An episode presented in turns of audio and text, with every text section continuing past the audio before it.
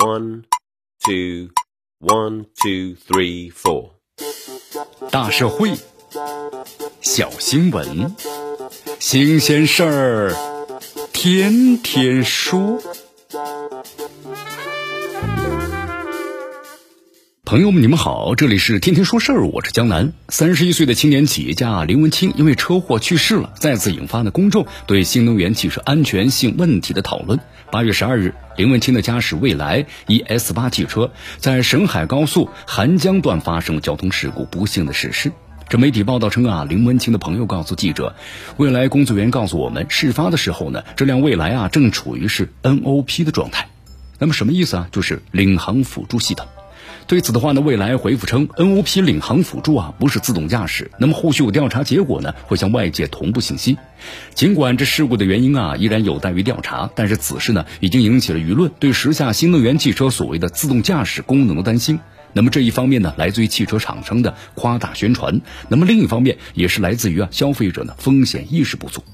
这辅助驾驶啊，确实不是呢严格意义上的自动驾驶。按照业内的划分，那么自动驾驶啊，分别从这个 L 零到 L 五几个不同的等级。L 一和 L 二呢，等级属于是辅助驾驶；L 四和 L 五等级才算是真正意义上的自动驾驶。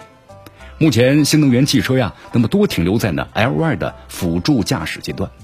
但这似乎呢，好像并不妨碍一些新能源车企啊，在自动驾驶概念上做文章。那么近几年来，这智能自动在各家的新能源汽车的宣传中是高频的出现，甚至在一些正式文件中啊，也是不乏这些概念。那么这往往呢，会误导公众，把目前车企所掌握的辅助驾驶呢，理解成是自动驾驶。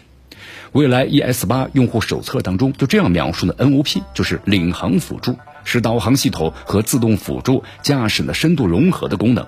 那么这就让人很难呢领会到自动形容的是辅助而不是驾驶。那么其他车企也有类似的情况，尤其是品牌宣传和营销打出的自动驾驶的牌，出事之后呢拿着手册强调是辅助驾驶，这让人难以接受。需要明确的是，到目前为止，新能源汽车的智能化程度远远没有达到自动的程度，甚至呢辅助驾驶功能的应用也还有很多的缺陷。ES 八用户手册中这样提到，辅助驾驶无法响应的静态的障碍物，如果前方存在呢事故或者施工的区域，请立即接管车辆以及呢控制方向和速度。不能响应静态障碍物的系统，自然就不是严格意义上的自动驾驶。但各家车企在宣传时都乐意呢打上一点自动的擦边球。然而，这样的误解明显会带来危害。缺乏警惕的驾驶者在使用这些智能辅助系统的时候，很容易降低戒备的心态。过于呢放松心态之下，随时接管方向盘的意识是淡漠的。其中蕴含的风险不仅是危及车主的生命财产，也影响了整个的行业发展。那么就此去看，区分的自动驾驶和辅助驾驶，显然不是在那咬文嚼字，而是警惕这个新兴的行业会出现的失序和失范的方向。由此产生的问题，单靠市场机制难以解决呀，因此付出的生命财产代价是难以呢承受的。行业管理部门，咱们的监管部门需要积极的介入，主导制定相关的技术标准，制定统一规范的权威指导文件，引导相关企业展开的实实在在的技术竞争，而非呢沉迷于是玩文字游戏的营销竞争。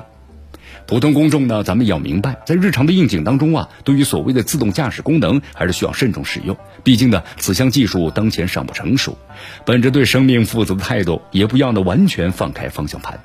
实际上，管理层对新能源汽车智能技术领域发生的问题已经给予了高度的关注。那么近日呢，工信部就发布了关于加强智联网汽车生产企业及产品准入管理的意见，将加强汽车呢数据安全、网络安全、软件升级、功能安全和预期功能安全管理，保证产品质量和生产一致性，推动智能网联汽车产业高质量的发展。相信在不久的将来，名不符实的自动化标签会从公众的视野中退出，还市场一个干净的环境，也有助于扎实推动真正的自动驾驶技术发展。这里是天天说事儿，我是江南，咱们明天见。